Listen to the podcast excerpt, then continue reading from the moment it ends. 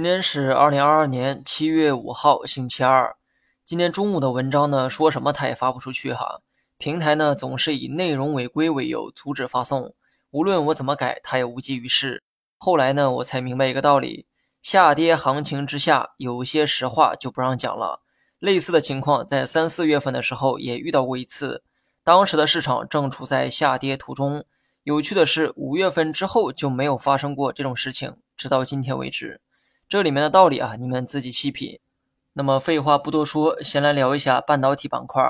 半导体这两天的走势啊，并不理想。昨天提到的台积电问题呢，是原因之一。另一个原因呢，也跟市场自发行为有关。我一直认为新能源目前的涨幅有些过高，而新能源又是本轮反弹的旗手。当旗手开始走弱的时候，市场也会受到一些影响。同样的，半导体和新能源同为科技成长类型。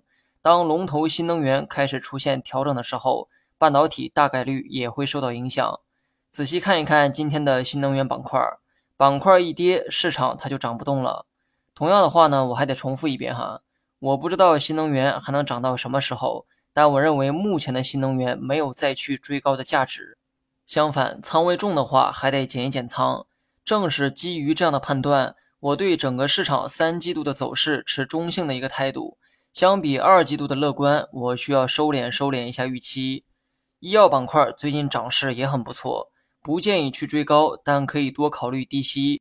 行业价值呢，我说过很多遍，今天啊就不再重复了。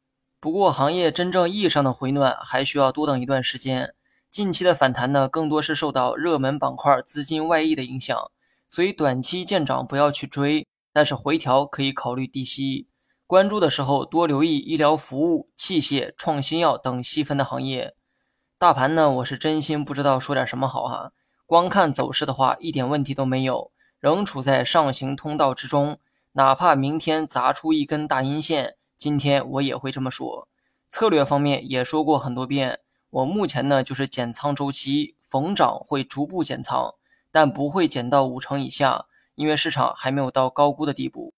配置方面依然是消费加科技，不过除此之外，希望大家能将配置做得再均衡一些。市场越往上涨，后面出现分化的概率也就越高。具体如何分化，谁也猜不到，所以持仓方面可以提前均衡一下。这样一来，即便分化真的出现，收益波动也会变得平滑许多。